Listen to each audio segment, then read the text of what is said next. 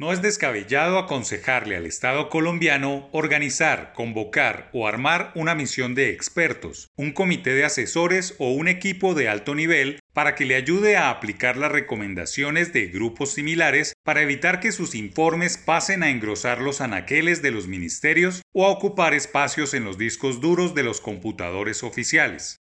El Departamento de Planeación Nacional y el Ministerio de Trabajo acaban de recibir el último estudio y las recomendaciones derivadas de una misión más de empleo, trabajo académico que simplemente pasará desapercibido por el mismo gobierno y el Congreso por los tiempos electorales que corren.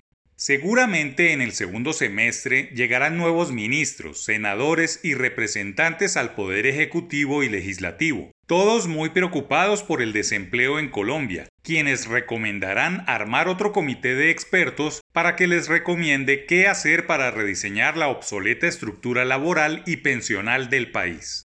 El problema no es la abundancia de estudios, investigaciones y trabajos académicos sobre los problemas estructurales de la economía colombiana, es la incapacidad institucional de ponerlos en práctica. Hay que acabar con la costumbre, muy arraigada de los funcionarios, de mandar a pedir diagnósticos y no aplicar las curaciones. Es como ir al médico, consultar una dolencia y no hacerle caso con su fórmula.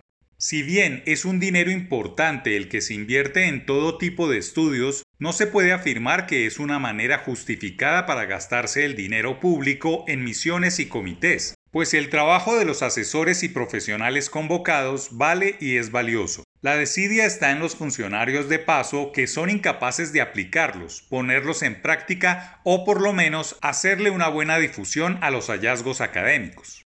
Misiones y comisiones para estudiar el desempleo en Colombia datan de hace medio siglo. Incluso las más emblemáticas que le dieron forma a la institucionalidad económica actual abordaron el tema del desempleo. Hacia el pleno empleo del expresidente Carlos Lleras Restrepo diagnosticó en 1970 un asunto que más de medio siglo después aún le da dolores de cabeza a los presidentes. Hubo también por esa época un programa mundial de empleo, abanderado desde la OIT. Belisario Betancourt abordó durante su gobierno el problema laboral colombiano y los observatorios del empleo o desempleo de las universidades Nacional, Andes, Rosario y Externado permanentemente actualizan sus investigaciones al ritmo del cambiante mundo del mercado laboral y la irrupción de las nuevas tecnologías o de la misma pandemia. Por ejemplo, mucho se habló del impacto de la migración o de los procesos de paz sobre la generación de empleo,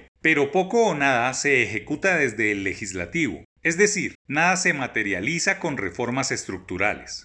El Congreso debe ser el escenario de debate de la reforma laboral y pensional pendientes. No sobran los estudios ni las misiones especializadas. El problema está en la ejecución de esas recomendaciones.